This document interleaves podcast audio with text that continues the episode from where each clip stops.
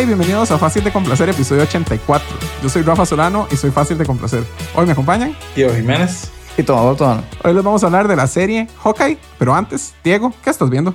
Esta semana, y me refiero a los tres minutos entre este capítulo y el pasado, vi un documental en, en Star Plus que se llama Big Water, que es de los documentales de ESPN, de 30 for 30, que me parece raro que haya un documental de Bruce Lee ahí, pero yo los asumo que son todos de deportes. Él no es un deportista, es un artista marcial. Es un artista marcial, por eso es que es esto.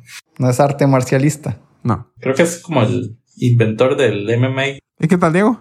Eh, me gustó. Las películas de Bruce Lee me gustan bastante. Entonces, y hablando un montón de eso, de como todo el contexto histórico donde creció y vivió.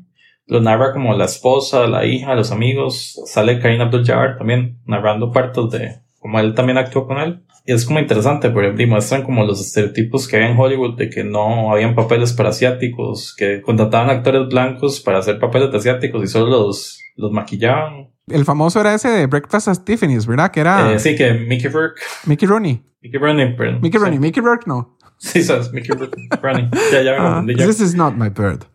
Sí, porque que se ve súper ridículo. Como, Sí. ¿Cómo van a haber hecho eso? ¿Y en qué salió con Karim Abdul-Jabbar? ¿Cómo se llama? Game of Death. Diego mencionó esta, ¿verdad? En un episodio de Fácil de Complacer. Ya mencioné eso, sí. Esa es la, la mala que, que usaba un cartón para Ajá. Esa, meter ahí. esa misma. Entonces, y también dice así como restricciones de los actores asiáticos que solo podían besar a gente asiática y cosas así. Como que Hollywood era súper ridículo. porque Hollywood es tan racista como el público que tenga, básicamente. Y, o sea, sí, sí estaba muy interesante. Sí, me hizo gracia que viendo la, como la historia de películas que hizo, desde que nació hasta ocho años después de que se murió. O sea, lo más que pasó fueron seis años sin, sin que sacar una película y no es en el periodo que uno esperaría. O sea, pero sacó como una como cuando tenía un año, una como cuando tenía cinco, una como a los 10 y fue como entre 20 y 28 que no sacó una película. Y después de que se murió a los 32, los siguientes años igual habían películas de como cada dos años, como cada... Y salían como cuatro películas después de que se murió. Pero de eso, estaba interesante. Entonces, si les gusta Bruce Lee, es como de toda la vida, como muy bien hecho. Y estos documentales, y casi todos son muy bien hechos. Y tenía bastante footage real. Eh, sí, mucho más que en la película esa que vi. ¿Y dónde lo podemos ver? Está en Star Plus con las cosas de ESPN. Ah, ahí están todos los 30 for 30. Hay un montón, sí. No, no sé si son todos. No, no, no está el de Daniel Bradman que había hablado, Thomas. Ese era un 30 for 30. Creo que sí. Está bien. Entonces Diego está viendo Be Water en Star Plus. Y Tomás, ¿qué estás viendo? Esta semana lo que vi fue, ya lo he hecho, Hawkeye. Y también vi Don't Look Up. Es una película de este año. Acaba de salir en Netflix. 24 de diciembre salió. Es acerca de como que viene un meteorito hacia la Tierra y, digo, unos científicos lo descubren, entonces tratan de decirle al, al mundo. Entonces tienen aventuras. Bueno, y hay muchos conflictos políticos y es, es como una comedia satírica. Ujú. Entonces hay muchas como paralelismos a la vida real, supongo. Supone. Y supongo. Sí, yo sentí más bien que era demasiado real. A ratos me frustraba, me enojaba de lo real que era. Sí, tiene muchas cosas absurdas, pero como que agarran cosas de la vida real y las exageran un poquito por entretenimiento. Y sí, me gustó. No voy a spoilear el final porque no lo hizo. Me falta media hora. Y Ah. sí me interesa mucho ver cómo termina. Entonces sí la recomiendo. ¿Le fue bajando la calidad o la sintió igual de principio a, a- de principio a dos tercios? Supongo que ya por donde voy, ya más quiero ver cómo termina. Ajá. Más que lo que, lo que estoy disfrutando. Ajá. Entonces supongo que sí, sí empezó mejor de lo que va. Es que yo también la vi y me gustó mucho la primera hora, me gustó bastante los últimos 20 minutos, pero el resto me aburrió un poquito. Mientras la estaba viendo, yo pensé, a Rafa le debe estar encantando eso porque salen muchos actores conocidos. Eso me gustó mucho, ¿verdad? Porque, digamos, son Leonardo DiCaprio, Jennifer Lawrence, Meryl Streep, Jonah Hill, Ariana Grande, eh, Mike Rylance, el que hace Hellboy, ¿cómo se llama? Ron Perlman, Tyler Perry, Kate Blanchett, Timothy Chalamet, Kid Cudi, eh, Himesh Patel, ¿verdad? El de Yesterday. También sale Rose de Two and a Half Men. Entonces, me estaba gustando mucho la cantidad de, de actores famosos que tiene y para una película de Netflix, he oído que el presupuesto era altísimo y es casi que solo por actores. Me gustó mucho el principio cuando parecía solo una, una película de desastres, me estaba gustando mucho, pero cuando ya le metieron tanta cosa política, al principio me hacía reír mucho, ¿verdad? Porque sentía lo ridículo que era, que básicamente es que la presidenta de Estados Unidos es tipo Donald Trump, ¿verdad? Es como republicana súper exagerada, estúpida y que por más que le digan el mundo va a morir, a ella no le importa. Entonces esas partes ya, ya, ya me empezaron a frustrar. Entonces ya, no sé, se convirtió un poco. Mi novia dijo que, que era como, como ver avanzaré tan despacio, ¿verdad? Que era frustrante porque era avanzaré tan despacio al espacio. ¿Se siente mucho que es una película hecha en tiempos de COVID? Yo creo que no. ¿Por qué lo de COVID? Pero yo, bueno, vi, vi solo una entrevista de Jennifer Lawrence que decía que, que la burbuja de ella era con Leonardo DiCaprio, el, el de Dune, que se me olvidó el nombre. Timothy Chalamet. Ese y, y, otro, sí. Como que esos eran burbujas solo, entonces sí que prácticamente solo actuaban entre ellos. Entonces tenía la duda de que si se sentía mucho así. Eso no lo sentí. Sí, yo no lo sentí ni lo noté. En algún momento sí sentí como, ah, esto es algo de, del COVID o como alguna referencia o algo así, pero no me acuerdo qué era. Pero eso de que estuvieran separados ni lo sentí. O sea, yo sí sentía mucha referencia temática, ¿verdad? Pero así como, como hay algo que quiere destruir el mundo y los republicanos no lo creen, ¿verdad? Pero eso podría ser tanto de cambio climático como de COVID, como de cualquier otra cosa que los republicanos no crean. Pero de sentir que afectó la producción de la película, puede que sí, pero ni lo noté. Porque, digamos, Leonardo DiCaprio yo creo que sí interactúa con todo el mundo. Más de la cuenta. Tal vez sí, o sea, lo, lo, lo, hicieron suficientemente bien para que no se sienta. Pero hay muchas cosas que yo siento que se siente demasiado todavía. Pero no, o sea, yo sí la recomiendo muchísimo. Me gustó muchísimo más que Matrix. Hubiera preferido mil veces que, que, hiciéramos el episodio acerca de esta y no de Matrix, pero sí llegó el punto en el que se siente larga. Hay algo que pasa en algún momento que es como bien tonto y después el personaje de, de Jennifer Lawrence sigue pensando toda la película, pero ¿por qué?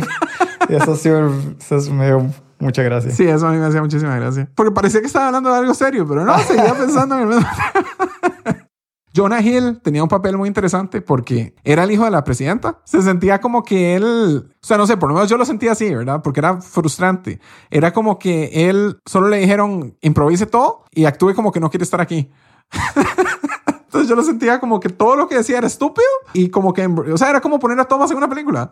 Gracioso, interesante, un poco frustrante. Está diciendo que yo sería excelente. Sí, eso estoy diciendo, usted sería excelente. Gracias. ¿A Thomas le está gustando a pesar de que sale Meryl Streep? Pues que es la mala. Entonces sí, sí le gusta.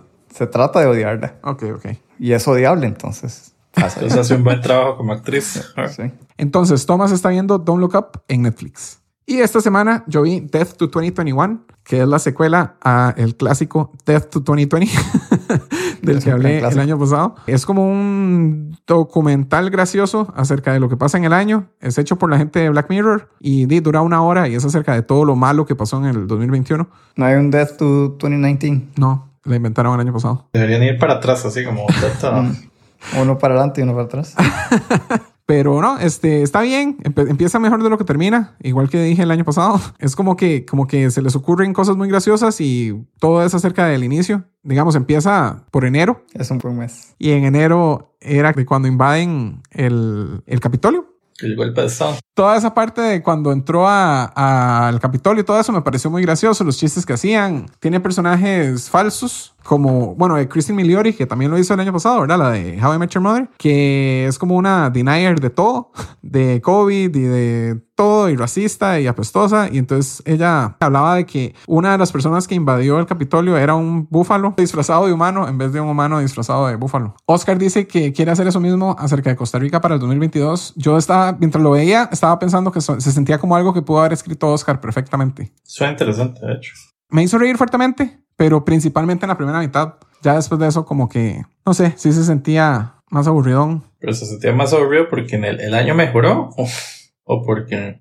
No sé, yo siento como que se les acabaron los chistes, pero no sé si es idea mía. Yo creo que eso me pasaría a mí si hiciera una película o algo. Al principio, gracioso, gracioso. Y luego hizo, digo, he hecho demasiado esfuerzo en esa primera mitad, en esa primera parte, y tengo que terminarlo, así que vamos a sí, puede ser que eso sea. Estoy aquí otra vez. No, sáquelo, sáquelo.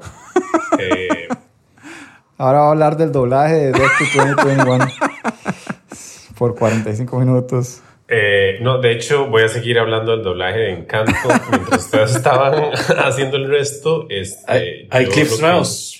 Sí, pues fui, fui, sacando varios clips. De hecho, tengo un clip de una hora y diez, que es la película entera, pero siento que es importante como que lo... Oscar, por favor, hable de esto 2021. Ah, eso es lo que quería que hiciera. Usted me dijo nada más entre. Y yo... no yo sentí que era, que era, que usted lo pudo haber escrito perfectamente.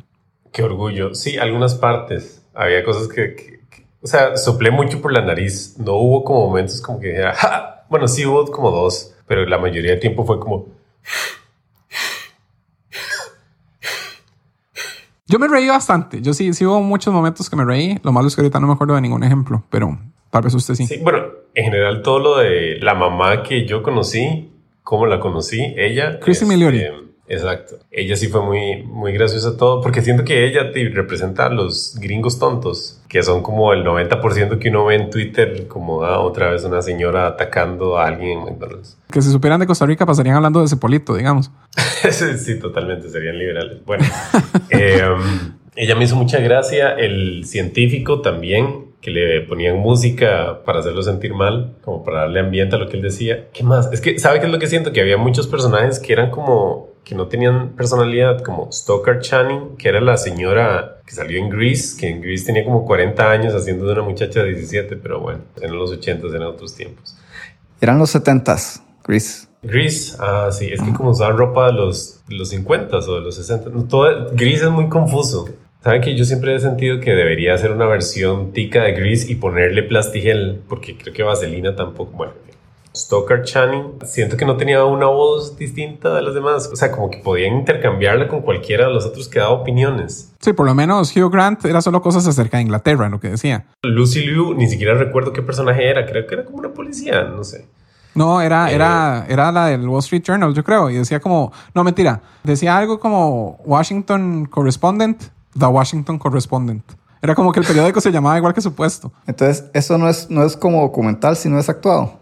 Sí. Ah, yo pensé que era un documental. Ah, no. O sea, Pero dicen momento. todo lo que O pasó sea- en la vida real, pero son actores que dicen estupideces. Todo es súper sarcástico. Ah, Pero yo creí no, que era como, como, como un personaje como el programa de, de este muchacho indio o pakistaní que ha- hace comentarios políticos. Eh, Hassan Minhaj. Ajá. Ajá. Creí que era como un programa ese donde decían No. todo lo que pasó en el año. No, no, no. pero, pero usted lo vio, ¿verdad, Tomás? No.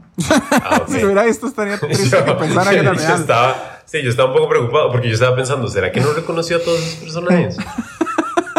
¿Será que no? O sea, yo entiendo que no reconozca a Hugh Grant. Hugh Grant Hugh. es porque, Huge.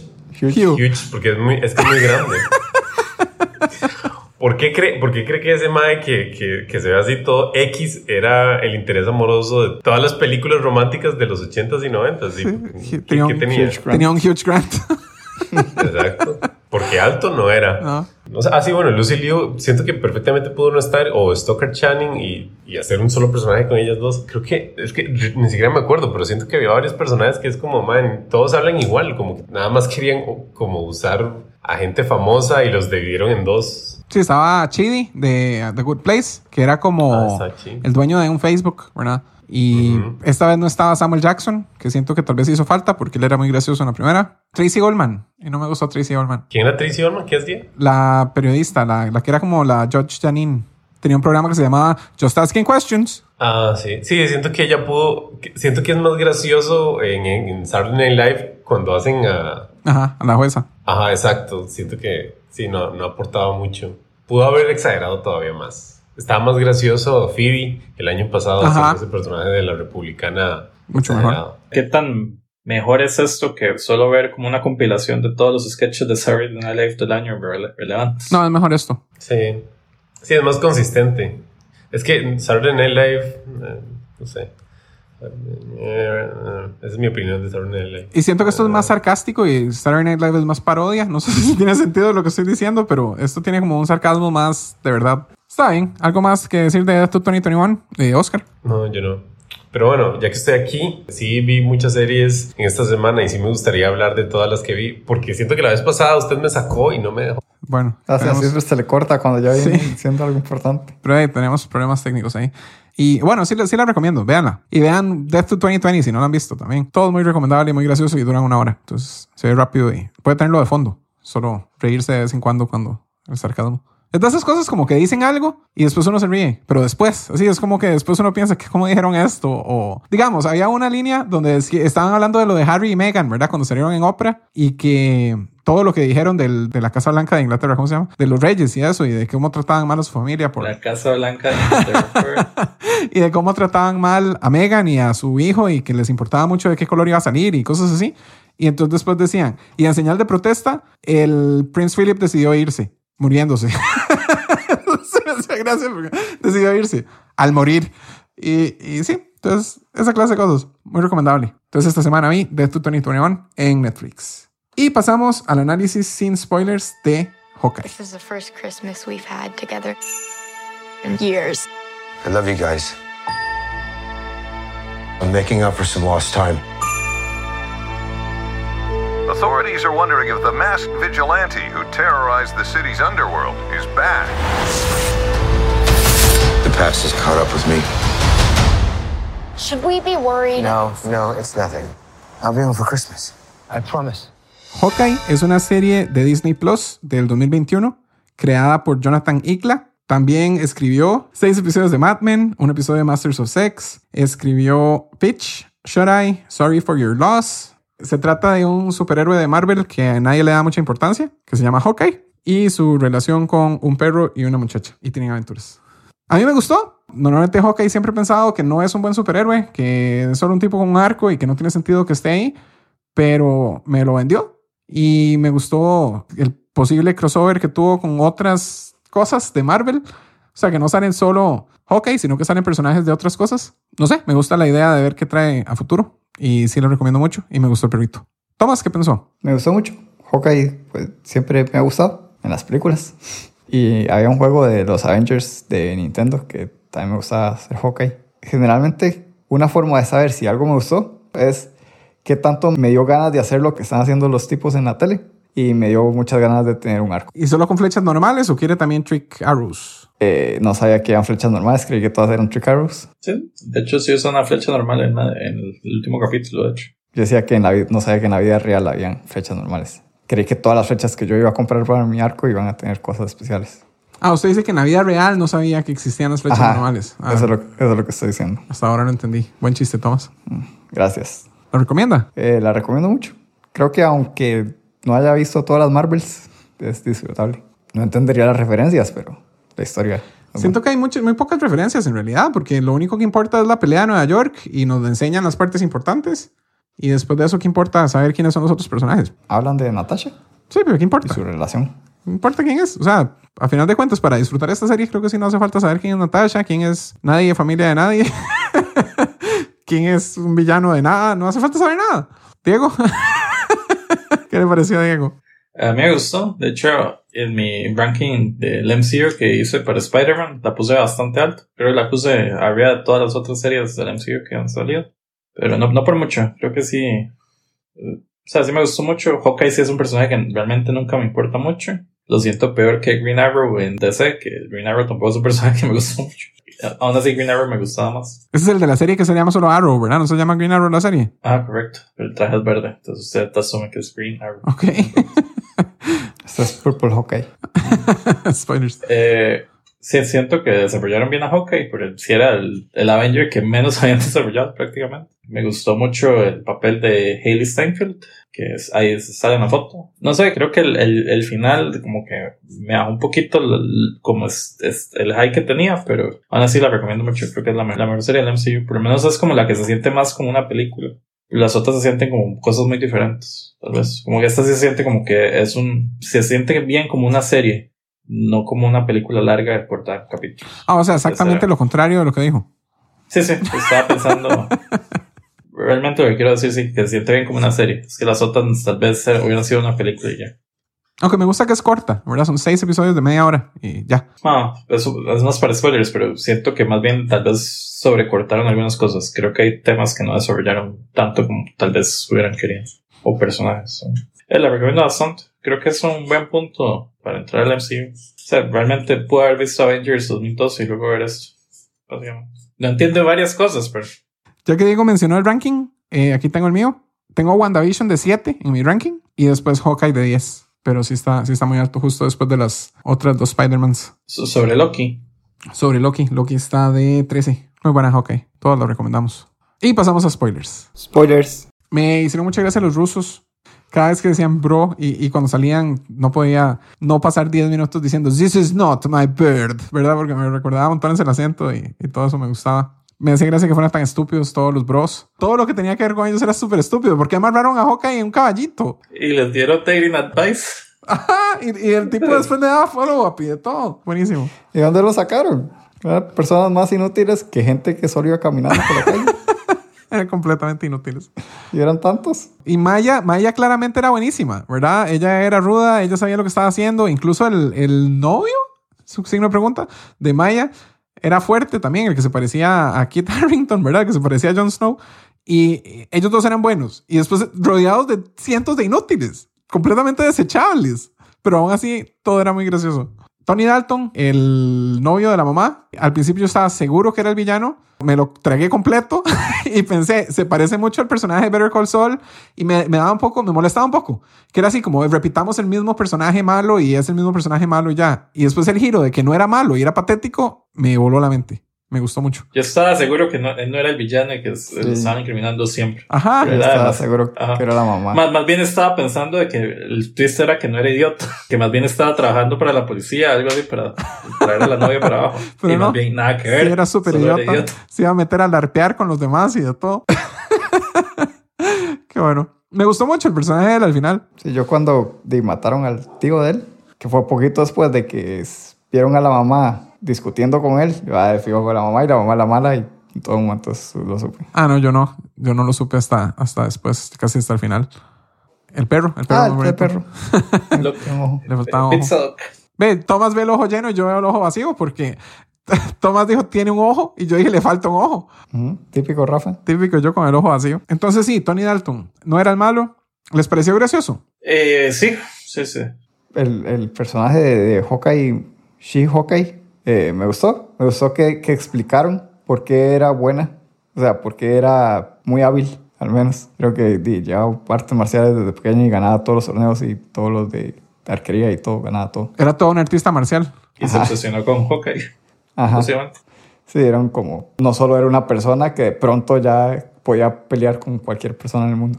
No, y hasta, hasta me gustaba cómo hicieron todo, porque era como que ella decía, o sea, es muy como Into the Spider-Verse, ¿verdad? De que cualquiera puede usar la máscara. Porque aquí era que ella se obsesionó con el tipo más normal de todos los Avengers, se pudo haber obsesionado con cualquier otro, con Iron Man o con cualquiera, pero no, ella se obsesionó con el tipo normal que solo disparaba flechas y no le tenía miedo a nada. Entonces, no sé, me pareció que la obsesión llevaba, explicaba por qué era tan buena, explicaba por qué seguía obsesionada de él y explicaba por qué al final cualquiera puede ser un superhéroe. Muy bonito. Y aún así era de esos superhéroes de que, o sea, no es que todo le sale bien a la primera, sino de que, di, o sea, es, comete sus errores y sus estupideces y los corrigen en el momento. Que, que sí me gusta cuando hacen eso. Me pareció como un poco fácil cómo convencieron a los que trataban de matar a Hawkeye. A Yelena, Y Elena y, al- y a la muchacha sorda. Maya.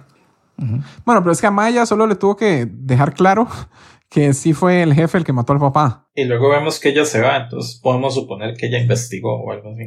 Algo que no me quedó claro ahí es si mató a Kingpin. Espero que no. Eh, spoilers de un cómic. Adelante. ¿Sí? No voy a leer cómics. No, pero no sé si eso spoilea el futuro de, del MCU. Yo supondría que quieren hacernos creer que sí. Es que el, el final es como muy cuadro por cuadro, un- una escena en un cómic y entonces puedo decirle qué pasa ahí. Adelante. O sea, no, no se muere Kingpin, pero queda ciego. Ah, ok. Eso es Y luego se cura. Eventualmente. spoilers. Pero qué, qué conveniente que el villano de Daredevil sea ciego. Es un cómic de Daredevil, de hecho, donde pasa. Donde, donde Maya le dispara. Me gustó que salió Kingpin, ¿verdad? Eh, Traté de no dejar claro cuando estábamos hablando de Spider-Man, que ahora no podemos spoilear quién sale en Spider-Man por si acaso alguien no lo ha visto, pero cuando salió X personaje en Spider-Man, después yo vi a Kingpin en Hawkeye y yo estaba muy emocionado. Lloró. Lloré. Al principio el, el tipo hablaba del Big Guy y el Big Guy y yo quién será el Big Guy y después enseñan, se ve una mole a la par de Eleanor Bishop y entonces pensé, es Kingpin y después lo acercan y yo, ¿será Vincent D'Onofrio? Y yo no sé, no me quedó claro porque era como que estaban enfocando el celular, ¿verdad? Y después veo los créditos y dice Kingpin, Vincent D'Onofrio y yo, ¿qué?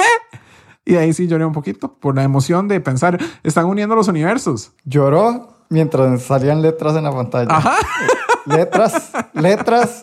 Lo hicieron llorar. Ajá. Ni siquiera una historia. ¿No? Nombres de personas.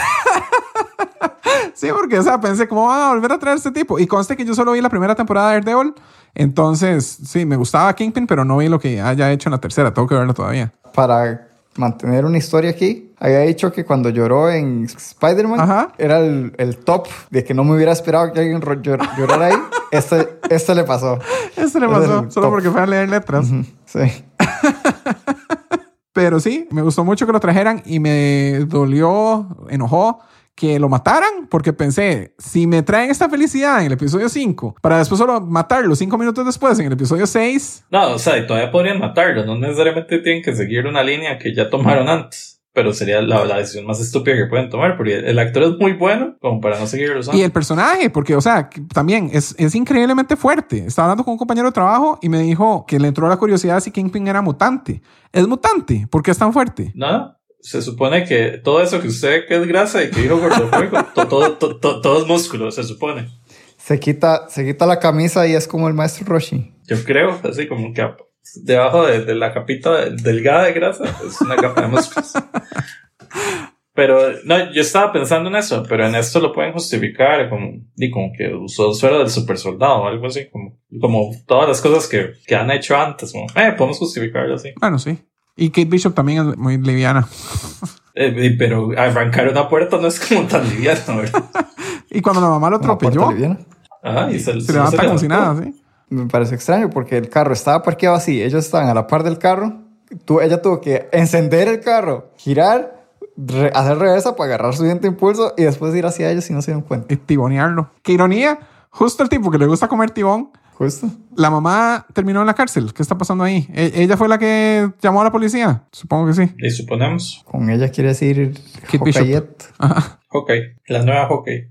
¿Eso que dice la nueva Hawkeye son dos Hawkeyes o es solo ella la que va a quedar? Yo siento que pueden haber, o sea, Pueden haber mil Haw- Bueno. Hawkeyes, no pueden haber dos. Tal vez yo sea uno de ellos en el futuro. tal vez.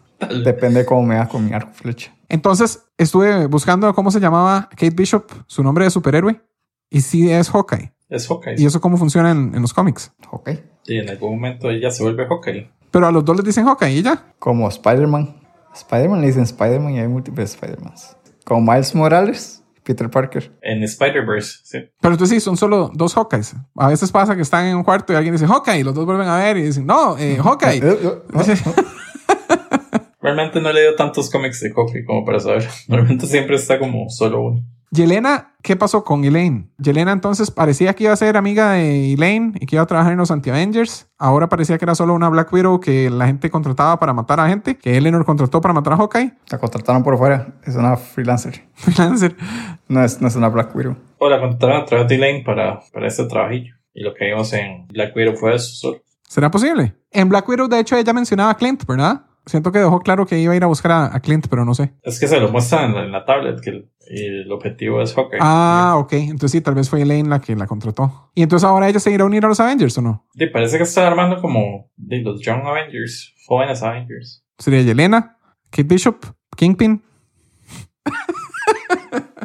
ah, por cierto, Spider-Man. El episodio pasado dijimos algo de que no parecía que fuera a ser el último, que parecía que sí seguía. Después estuve escuchando otro podcast donde aseguraban que era la última película de Spider-Man en el MCU y ahora vi que ya hay otra trilogía anunciada. Así que sigue. Sigue Tom Holland como Spider-Man. Pero fuera del MCU. No, en el MCU. Era obvio, ¿verdad? Esa película hizo un, un billón de dólares en 11 días. Y en media pandemia. En media pandemia. Está muy joven. Pero es que me preocupaba que fuera solo por necesidad de Sony, de que se lo llevaran ya a su universo o algo, pero no, parece que sí sigue con Marvel y todo bien. ¿Qué más tenemos por aquí? Ah, bueno, ya hablamos de Tony Dalton. Me gusta mucho ese tipo. En esta y en Better Call Saul me gustó su personaje. Yo siento que aquí lo subutilizaron. Creo que en Better Call Saul, o sea, lo actuó tan bien y se sentía como un buen villano, como que aquí uno quería eso y no, y- y no fue. Pero siento que tenían que hacerlo así para poder hacer la reversión de, de papeles, porque si lo hacían un muy buen villano, no podían de pronto decir, ay, mentira, no era un villano, era, era gracioso. Maya, ¿qué les pareció Maya? Diego la mencionó de un cómic, así que me imagino que sí es un personaje famoso, existente. Le, le van a hacer una serie en Disney Plus. entonces, ¿En serio? Sí, Echo. O sea, pero ese es el nombre de, como el nombre de héroe, el nombre de... Ella es superhéroe en la vida real. ¿En la vida real? En los cómics ella es un superhéroe, no es un villano. Es raro como Es como- un superhéroe de la vida real se prestó para hacer una serie. Increíble. Es como un antihéroe. Sí, es como un antihéroe, no es una villana. Sí, ahí vi- aquí vemos como el origin story. Entonces después podemos ver qué sigue haciendo. Ujú. Diego, que tiene sus notas. El blip que hicieron con Yelena, como cómo lo sintió ella, que es que eso no lo habíamos visto tanto, sí, que, que fue como así, y luego toda la realidad como que se empezó a cambiar alrededor de ella, y para ella fue un instante. Me pareció que estuvo muy bien hecho. Me gusta siempre que mencionan el blip. ¿A dónde fue que dijeron algo de que, ah, en Spider-Man, que alguien perdió su trabajo porque lo blipearon cinco años y cuando volvió ya se lo habían dado a alguien más? En WandaVision pasa eso también, ¿no? Rambo. Ajá. O sea, me acuerdo que es toda la trama de, de Captain America. No, pero en, en Spider-Man ahorita, que hubo un personaje que perdió su trabajo y se lo dieron a alguien que no era tan poderoso como él por una- un tecnicismo. Sí, sí, sí, sí. ¿Qué le pareció la ambientación en Navidad? Me gustó mucho, se sintió como una buena película de Navidad. Me pareció súper innecesario que cortaran el árbol. Es todo un gran árbol. Probablemente duraron mucho tiempo y mucho esfuerzo en ponerlo. Solo para que ella decidiera, no, no me importa, quiero bajar a Hawkeye así. Y él se podía haber quedado ahí un rato y ya, no pasaba nada. Podía escalar para abajo. No creo que haya sido tan difícil. Es un superhéroe. Es un Avenger. Debe poder escalar. Es el un peor. Avenger, pero es un. Avenger. Es un Avenger. ¿Qué hace un Avenger en mi cocina? es que de los primeros episodios, o sea, como los primeros dos, como, como no me estaba convenciendo tanto, pero ya los otros sí los sentí muy bien. No sentí que ocupara la explicación de Ronin, pero creo que está ahí.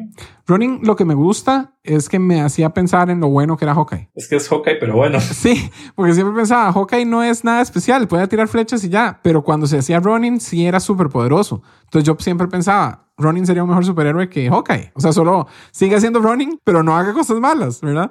Pero, pero cuando, cuando es Hawkeye y quiere hacer algo parecido, lo que hace es pegarle a la gente con el arco. Sí, me gusta. me- no, al principio es vacilón porque cuando hablaban y hablaban de Ronin en la subasta, tenía la menor idea de quién estaba. Y decían, esta es la espada de Ronin. Y yo, ¿quién diablos es Ronin? Ese es el traje de Ronin. Y yo, estoy viendo el traje y no tengo la menor idea de quién es. Yo por mucho tiempo pensé que era un tipo de Guardianes de la Galaxia. uno Ajá, azul. yo también. Había un tipo que se llamaba parecido, ¿verdad? No se llamaba Ronin. Yo tenía idea que era Ronin. Creo que es Ronan. Ah, Ronan, el villano. Ajá. El villano, el villano guardián de la galaxia. Ajá. Pero entonces sí, yo no sabía quién era Ronin hasta de que nos lo enseñaron peleando. Y yo, ese es el malo de, de, de Avengers Endgame. Sienten que la trama del reloj va a llegar a algo. ¿Qué es? Que parece que la esposa trabajaba en Shield y era el, era el reloj de ella. Pero en Shield, ¿dónde? ¿En Agents of Shield o algo? Y supongo. O tiene algún secreto más y lo vamos a ver a futuro. No en el programa, sino en la. En el Shield. universo Marvel en Ajá. Ah, bueno, pero, eh, pero este personaje nunca tuvo nada que ver. O sea, Linda Cardellini. Ella no. Ah, ok. Pues no me importa.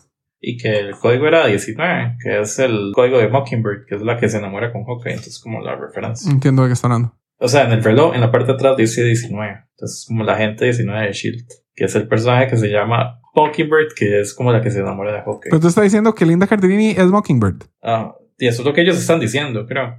No, no, por dicha eso, eso pasa encima de mi cabeza y no me importa. Mientras no lo mencionen en las películas, no existe. Entonces, por eso, supongo que por eso es que ella es tan comprendiente con todo lo que haga Hawkeye, porque ella también es- vivió en ese mundo. Pero es un agente de Shield, ¿quiere decir que es como Agent Carter o como Cody Smulders? O Colson, sí. Ajá, ok. Eh, no me parece tan importante todavía, entonces. Esperemos a ver si se convierte No, en algo importante.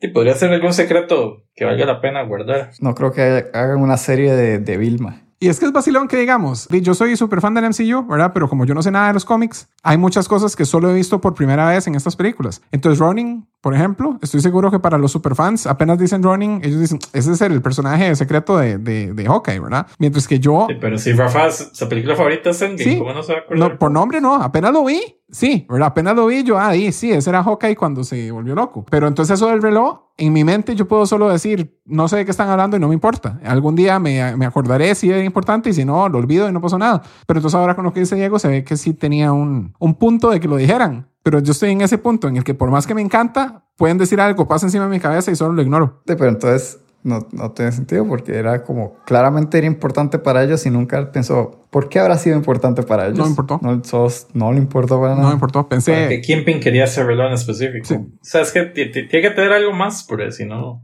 ¿estos rusos tienen algo que ver con Kingpin en Daredevil? Aquí los rusos trabajan para Kingpin, ¿verdad? Eh, ¿Eso es canon de la serie o eso es algo que se inventaron en esta serie? E- Estos rusos sí son... Trabajan para Kingpin, eso sí es canon. En el cómic, pero no en la serie de Daredevil. La serie de Daredevil, yo creo que no eran estos, porque estos son el Tracksuit Mafia, pero todos andan con tracksuits. Que me hizo gracia que algunos andaban rojo y otros verde porque era Navidad. Entonces, está muy bien hecho. Todo eso, no sé por qué me hacía tanta gracia. Eso pudo haber salido tan mal, ¿verdad? Porque eran villanos genéricos, estúpidos, pero, pero eran graciosos. Pero todos dicen bro. Y le decían bro a la muchacha, se decían bro entre ellos. Se parecían al, al, al pelón de Barry. Barry, buenísimo, ese ruso también. ¿Saben? Diego, ¿qué tenía para el final? O sea, el toque ese de que, porque, o sea, yo sí he sido un toque si se habían matado a Kingpin, si tuve que ir a buscar la referencia bien, sí, la, la tuve que comentar con alguien y me, sí, me, sí me comentó todas. Entonces yo, o sea, ahí fue como yo, ¿por qué van a hacer eso? Sí, me suena estúpido matar al mejor personaje que metieron a esta serie. Y lo peor es el esfuerzo de cruzar universos, ¿verdad? De decir, vamos a agarrar a este actor que trabaja para Netflix, para un universo separado, vamos a juntarlo con este universo, por fin vamos a mezclarlos para cinco minutos. Pero ya no trabaja para Netflix pero supongo que sí hay problemas de derechos ahí o algo, ¿o no? No, ya no. Se esperaban los dos años que tenían que esperarse para... Entonces ahora solo fue un nuevo hire y ya. Y de casualidad la misma historia. usan la misma historia porque la historia es igual de, de Disney. Eh, me gustó mucho la interacción entre Yelena y Kate. Como que había buena química entre ellas. Y la escena del elevador y todo. Así como para atrapar, darle todos los botones. Y, y, que Yelena lo que dice es, uy, qué molesto, ¿verdad? vez de, tratar de matarla, en vez de hacer algo, solo me dice que es annoying. Y ella, Yelena, me acuerdo de ella igual en Black Widow, ¿verdad? Que era así como graciosa y decía cosas que no tenían nada que ver y todo era como estúpido, pero gracioso.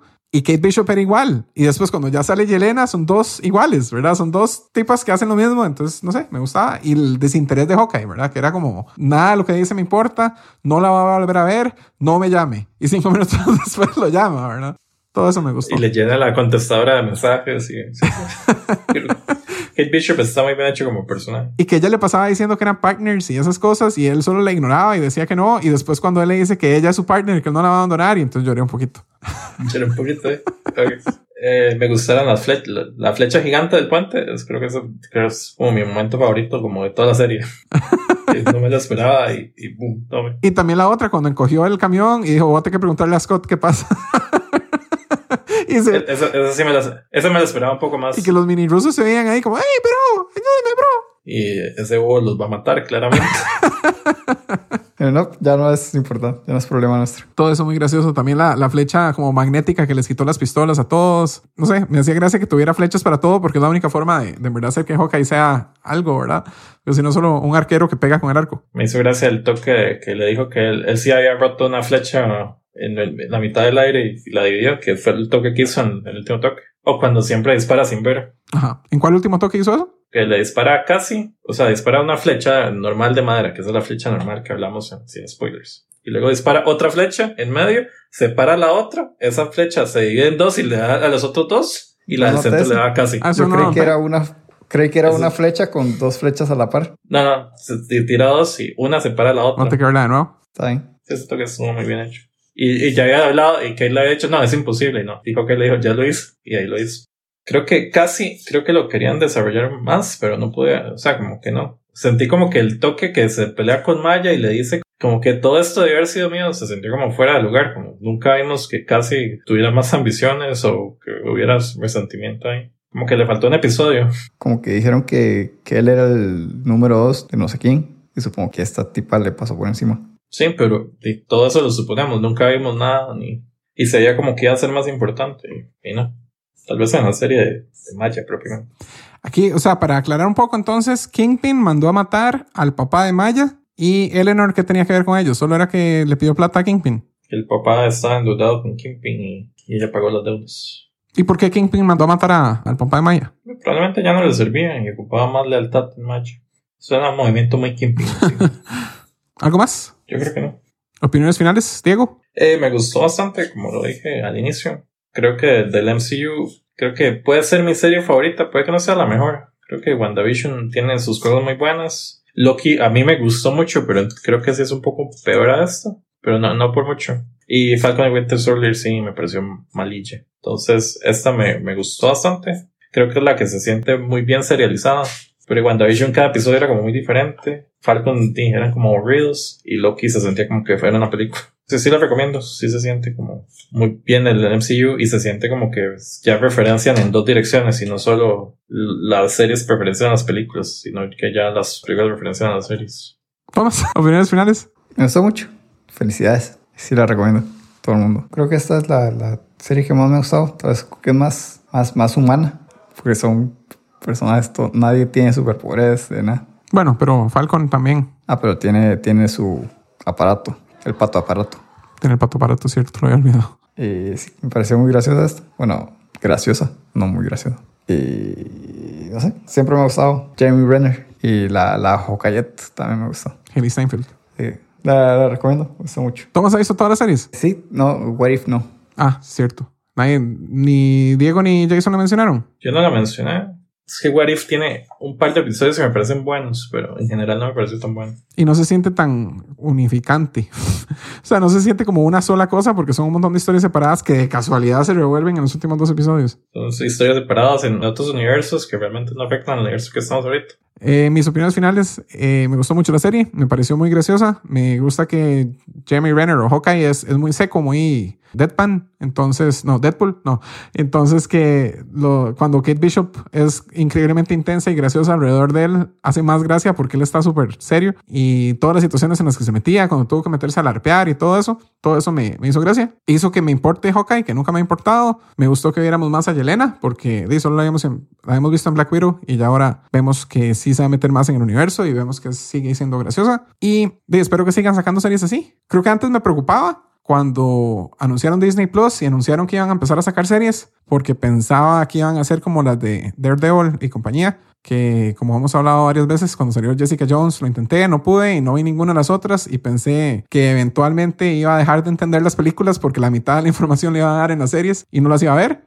Y no, todas han sido suficientemente buenas para verlas, excepto Falcon. Era aburridísima esa serie, horrible. No, es muy buena. Estoy en desacuerdo. Mejor que WandaVision. Estoy equivocado. Pero entonces, eh, ojalá sigan así. Voy a seguir viendo todas las series y me gustan todo. Y así termino mis opiniones finales. ¿Qué iba a decir, Diego? No, que, que me gustó bastante que, que le dieron como de importancia a Black Widow, que, ¿sabe? Como que en Endgame, como, eh, ya no está. Se murió, hagamos de un funeral a Iron Man.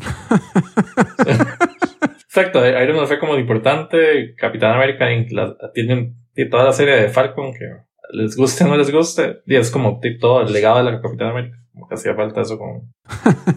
sí. Eso era todo, Diego. Sí, que, que, que me gustó bastante eso. Que le dieran su lugar a Natasha. No me gustó el, el After Credits, que solo el último capítulo tuvo escena post créditos. Y así pasa con las series. Sí, pero ahí. Haber eh, videos sin esa escena post Sí.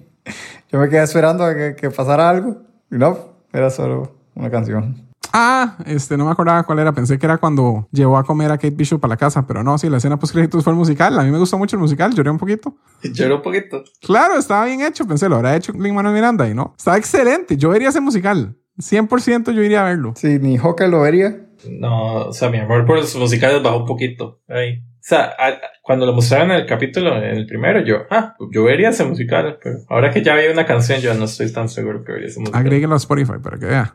Save the city, na, na, na. Save the city, na, na, na. Sale Ant-Man, Ant-Man ni estaba ahí. Qué bueno que estaba. I can do this all day.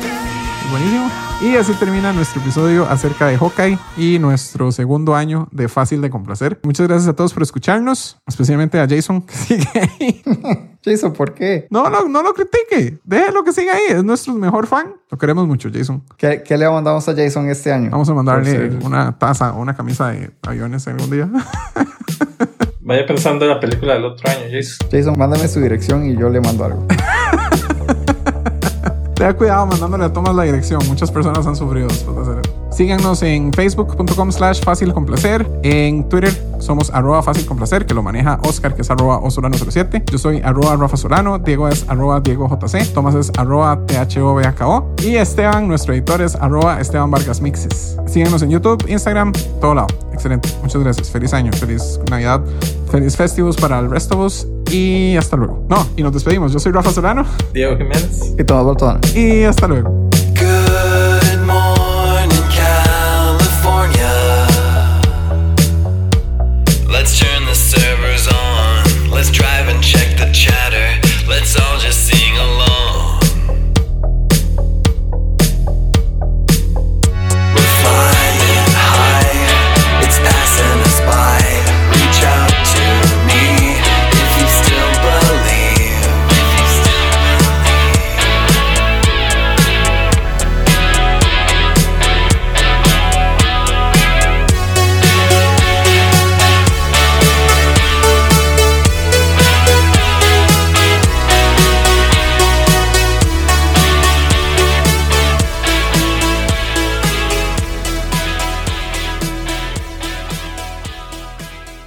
Él no es un deportista, es un artista marcial. Es un artista marcial, por eso es que es esto.